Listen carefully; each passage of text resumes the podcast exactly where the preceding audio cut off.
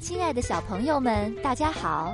这里是老虎工作室，只为宠坏你的耳朵。我是今天的主播乱乱姐姐。今天我们要来读的故事叫做《精灵小王子》。这本书的作者是英国的珍妮·威利斯，翻译宋杰清。这本书是由外语教学与研究出版社出版。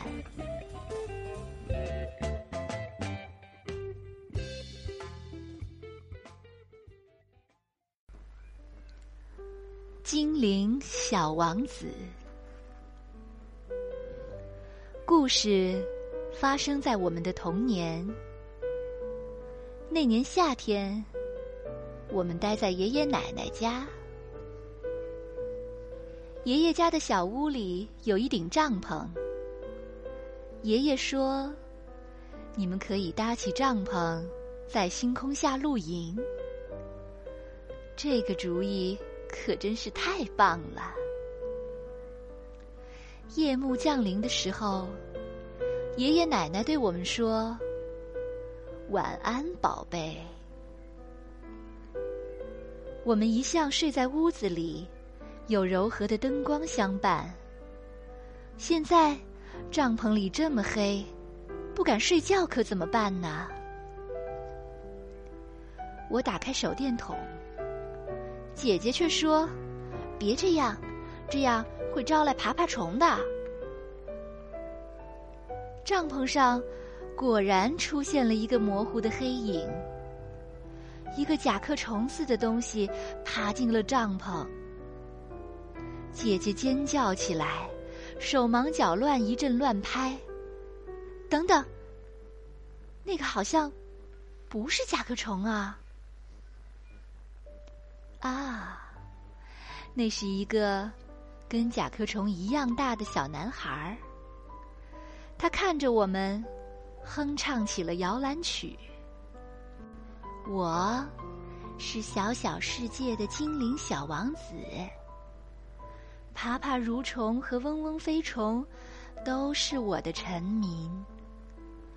我的王国是黑夜里的魔法世界。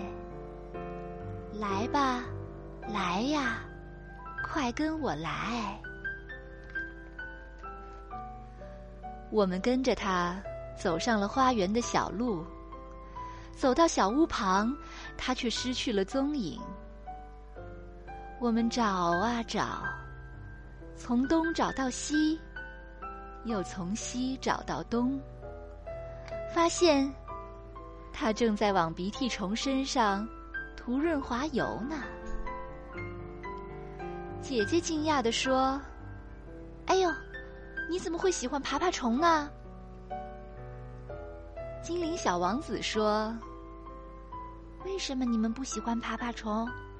爬爬虫们给田地松土，种子才能发芽；它们在植物间穿梭，庄稼才能长大。”我们是多么需要他们呀！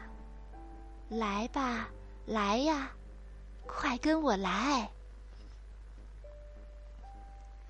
我们跟着小小世界的精灵小王子走啊走。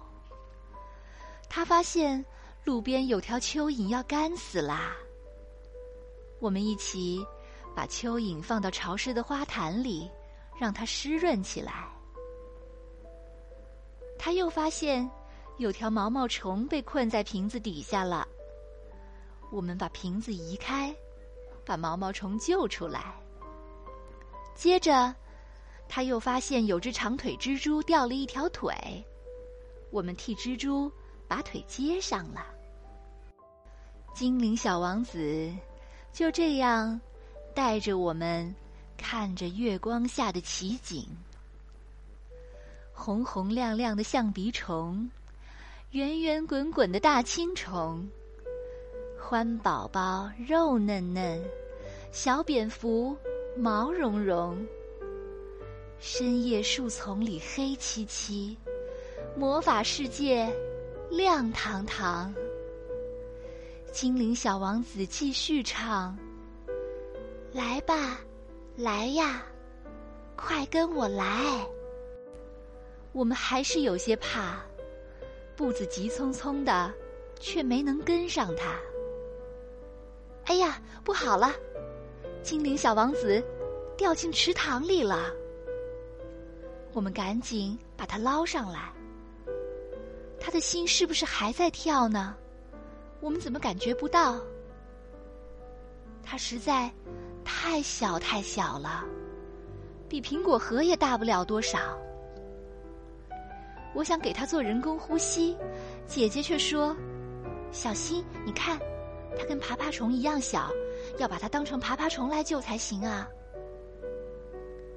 姐姐找了一根通气儿的草棍，比爷爷的胡须还要细。她把草棍放在精灵小王子嘴边，对我说：“你来捏住他的鼻子，我来小口给他吹气。”我捏鼻子，他吹气；他捏鼻子，我吹气。精灵小王子终于喘了口气，抬身坐起。他死里逃生啦，望着我们，笑眯眯。我们轻轻把他放在小床上，他颤抖的声音充满了感激。感谢你们对小生命的爱，我想请你们做我们的女王。你们愿意不愿意？我们赶快回答：愿意，愿意。但是小男子汉，你现在需要休息，晚安吧，快快休息。第二天，我们早早醒来，要赶在爸爸接我们回家之前，去向精灵小王子告别。先到的姐姐蹲在精灵小王子的小床前，她把头埋在双手里，是那么的伤心。在我们眼前，只有王冠、斗篷和一具干瘪的躯壳。精灵小王子已经没了踪迹。姐姐哭了，她说。去拿一个火柴盒，再拿一把小铲子吧。我们把火柴盒埋在一株金盏花下。我们正要转身离开，有个小东西飞了过来，飞呀飞呀，落在了姐姐的手心里。起初，我们以为是一只甲壳虫，可是我们错了。原来，那是小小世界的精灵小王子，只不过他长大了，更闪亮，也更强壮了。他蜕了皮，长出了一对更大、更美丽的翅膀。在月光和星光的辉映下，他依旧微笑着哼唱：“来呀，来吧。”快跟我来！这，就是发生在那个神奇夏夜里的故事。那是我们待在爷爷奶奶家时，经历的一段美妙的时光。